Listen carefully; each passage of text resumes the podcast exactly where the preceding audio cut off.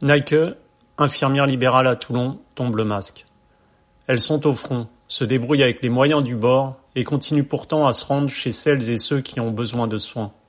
Elles, ce sont les infirmières libérales qui, en pleine épidémie de Covid-19, craignent pour la santé de leurs patients souvent fragilisés par la maladie, comme pour la leur si peu protégée. Pourquoi la France a-t-elle dû faire face à une pénurie de masques? Quel est le mot d'ordre du ministère auprès des professionnels de santé pour tenter d'endiguer la propagation de l'épidémie? Les mesures de confinement doivent-elles être plus strictes? Alors que les questions se multiplient, les réponses restent, hélas, pour l'heure, toujours en suspens. Une interview signée Agent d'entretien.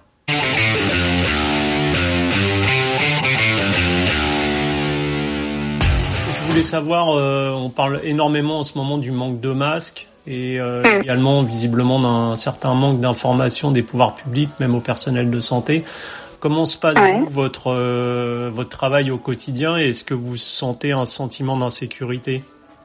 Ouais. Alors donc le manque de masques c'est réel parce que depuis le début nous notre formation elle nous montre bien que les virus il nous faut des masques FFP2, on n'en a jamais eu. Euh, on nous en a promis à chaque fois euh, à la télé. On entend que des masques vont arriver, euh, des masques FFP2 ou masques chirurgicaux. Jamais personne n'a eu de masque FFP2 en fait. Mhm. Donc on avait peut-être certaines des petites réserves dans nos cabinets au cas où. On les a déstockés depuis longtemps. Donc là, on est toutes sur des masques chirurgicaux qui nous sont délivrés en pharmacie. Mhm. Euh, donc, on est à 18 par semaine et par infirmière, en sachant qu'on doit les changer toutes les 3 heures. Donc, en fait, ben, on les change pas toutes les 3 heures. On en prend en moyenne, je pense qu'avec mes collègues, on s'est dit euh, deux par jour, quoi. Un pour la tournée du matin, un pour la tournée du soir. Donc, c'est pas grand chose. Mmh. Et, euh, voilà, nos patients, ils sont pas protégés non plus. Donc, ils ont pas de masque. L'idéal, ce serait quand même avec des masques chirurgicaux, que chacun ait des masques quoi, quand on rentre chez quelqu'un qui en ait un aussi.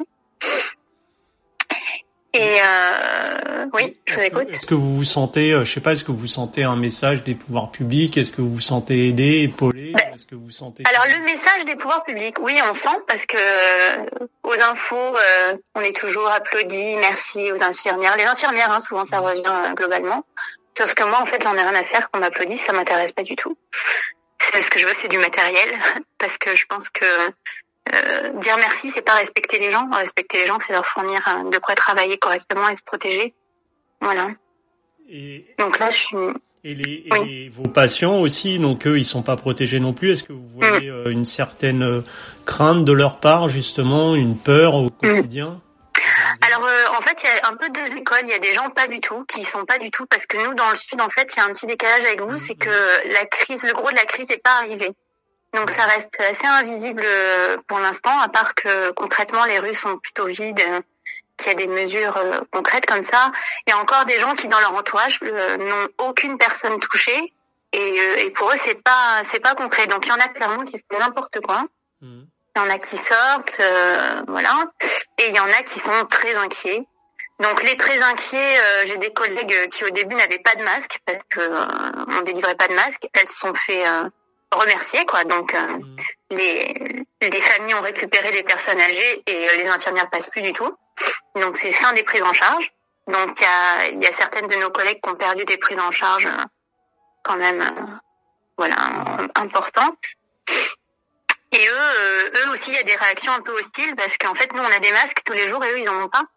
Donc à chaque fois qu'on rentre chez eux, ils nous disent que c'est pas normal, que nous on a droit à des masques, eux ils en ont pas. Euh, il y a beaucoup de gens qui nous demandent des masques, de leur donner des masques. Hmm. Donc concrètement, comme j'en ai pas assez, ben je peux pas. J'ai des patients euh, qui ont des cancers du poumon, euh, j'ai des patients qui sont immunodéprimés, et je peux pas leur donner de masque. Quoi. Donc c'est un peu compliqué à vivre.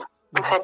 Vous comprenez qu'on puisse en être arrivé justement à cette situation-là, d'un manque de masse, parce que quand même cette, mmh. Ouais, moi c'est ma grosse interrogation en fait. C'est que ce que je comprends pas, c'est que quand même l'épidémie, elle, a commencé en amont. Hmm en Chine et que, et que clairement ils auraient dû prévoir euh, un système pour que chacun ait des masques et que ça s'est pas fait. Je comprends pas. Moi, c'est mon incompréhension première en fait depuis le début, c'est pourquoi tout le monde n'a pas des masques. Et vous pensez qu'on a trop minimisé aussi justement que pourtant cette épidémie, on l'a vu arriver à long cours, c'est-à-dire de Chine, on a vu les confinements à mm. Wuhan, etc. Et vous pensez justement qu'on a on n'a pas assez anticipé le, le, fait que ça puisse justement s'attaquer aussi fortement à l'Europe? Oui, clairement. Mais, mais je, je comprends pas en fait. Vraiment, moi, ce qui me ce qui m'interpelle, c'est que il n'y ait pas de masque, que personne se pose la question, mais pourquoi nous on n'a pas de masque? Enfin, qu'est-ce qui se passe? Pourquoi et où sont les masques quoi? Où sont les masques et pourquoi le, les pouvoirs publics ils passent leur temps à, à montrer des images où on applaudit les infirmières et qui nous parlent jamais des stocks de masques, où ils sont, où ils en sont de la production, quand est-ce qu'on va les recevoir, est-ce qu'ils comptent équiper la population, euh, on sait pas quoi. Donc, euh... Vous pensez que clairement là, il y a eu un manquement, il y a eu une sorte de faute euh, commise, euh, enfin un couac dans le système euh, qui, qui... Ah mais clairement, clairement, c'est un gros souci, un gros souci et c'est très très insécurisant de pas avoir d'informations sur tant les masques que sur les procédures à adopter. Il n'y a pas d'unité dans les informations qu'on nous donne. En fait, c'est un peu nu sur les les façons de se protéger parce que nous, on croise des collègues dans la rue qui ont juste un masque. Nous, on a des blouses, des gants, on a des charlottes et, et des blouses un peu plus en plastifiées pour les pour les soins rapprochés. Il y en a qui ont juste un masque. Hein, En fait, donc en fait, chacun fait ce qu'il peut avec ce qu'il a. Et si t'as pas de chance et que tu connais pas euh, un cuisinier qui t'a refilé toutes ces charlottes de cuisine et, et ces surchoses, ben t'as rien.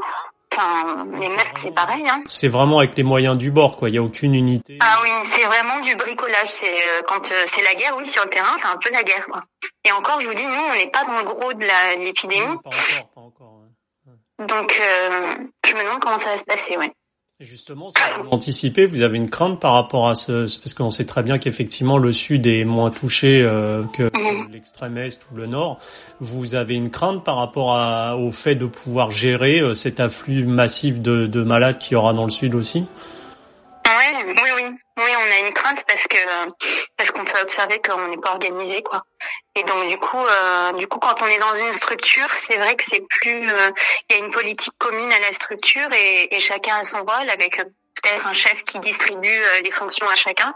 Et là, nous, on doit on doit se gérer tout seul en équipe de deux, voire trois. Et euh, il faut, enfin, on ne sait pas ce qu'on a à faire, on ne sait pas comment ça va se passer. On a des appels de la CPAM. Le seul truc un peu officiel qui se passe, c'est que la CPAM nous appelle pour recenser en fait les infirmiers qui sont euh, d'accord pour euh, aller au contact des patients qui sont infectés, donc chez eux dans leur milieu. Mmh. Euh, par contre, quand on leur pose la question, est-ce que on va avoir une dotation spécifique? Est-ce que sur place on sera équipé? Est-ce qu'on aura des blouses? Ils nous disent qu'ils savent pas et que probablement non. Donc en fait là, la CPAM a un refus massif des infirmiers de la région mmh. À prendre en charge des patients à domicile. Ce qui nous chagrine bien parce que nous en fait notre vocation c'est quand même d'aider les gens. Donc on, je pense qu'on aimerait tous aller à domicile aider les gens, mais mais sans matériel, c'est pas possible. Hein. Ouais, c'est ça, c'est faut y aller, mais dans certaines conditions, c'est-à-dire. Euh, comme...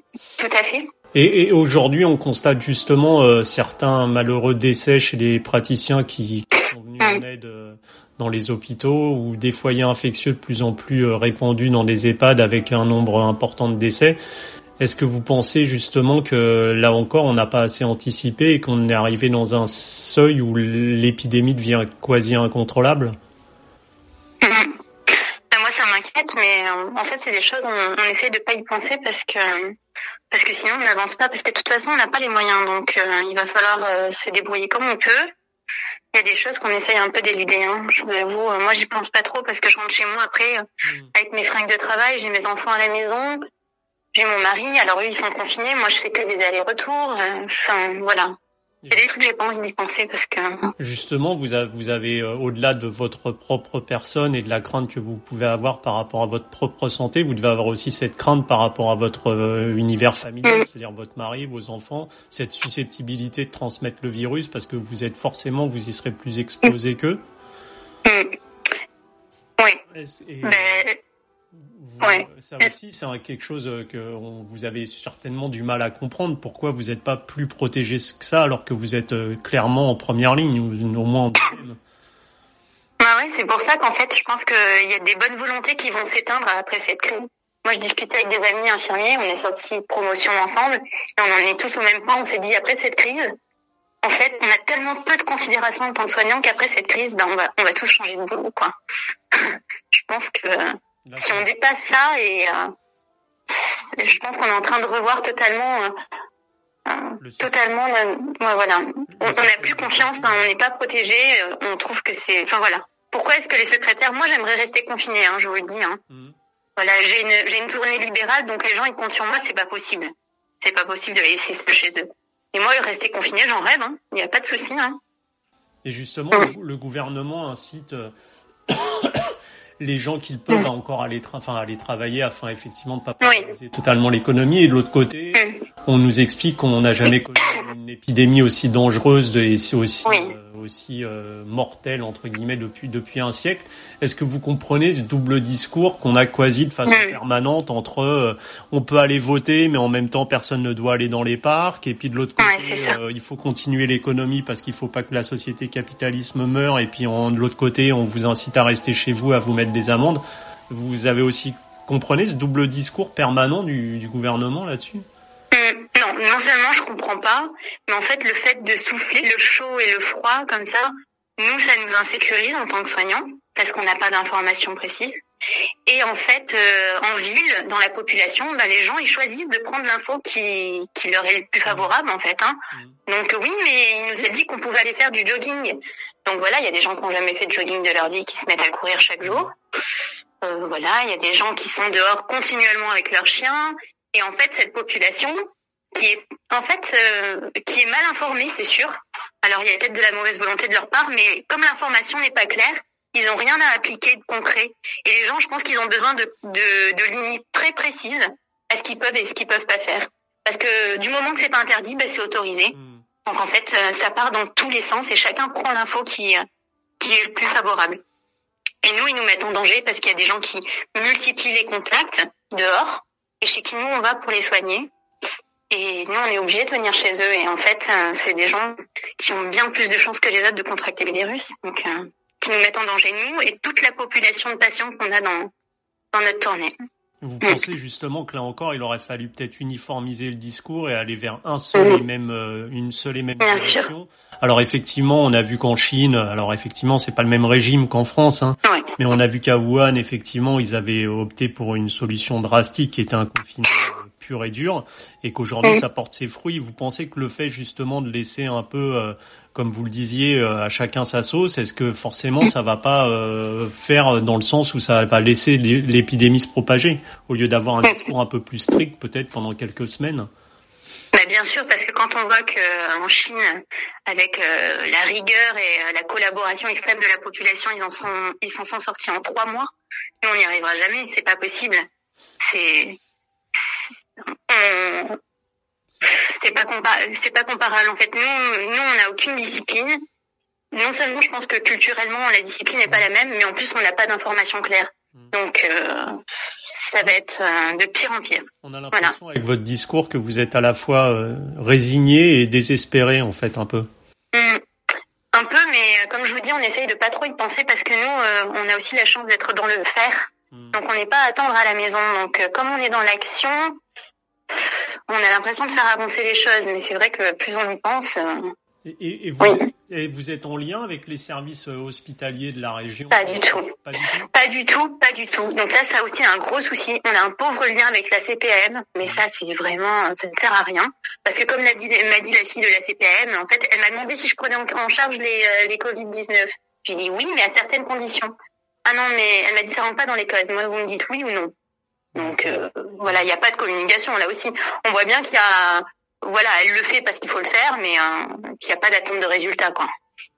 et, euh, et en ce qui concerne les hôpitaux, euh, ben, on a tous des copains qui sont dans les hôpitaux, puisqu'on a fait un peu de études, il y a des gens qui sont restés dans le coin. Mhm. Mais sinon, on n'a aucune information. On ne sait pas comment ça se passe à l'hôpital.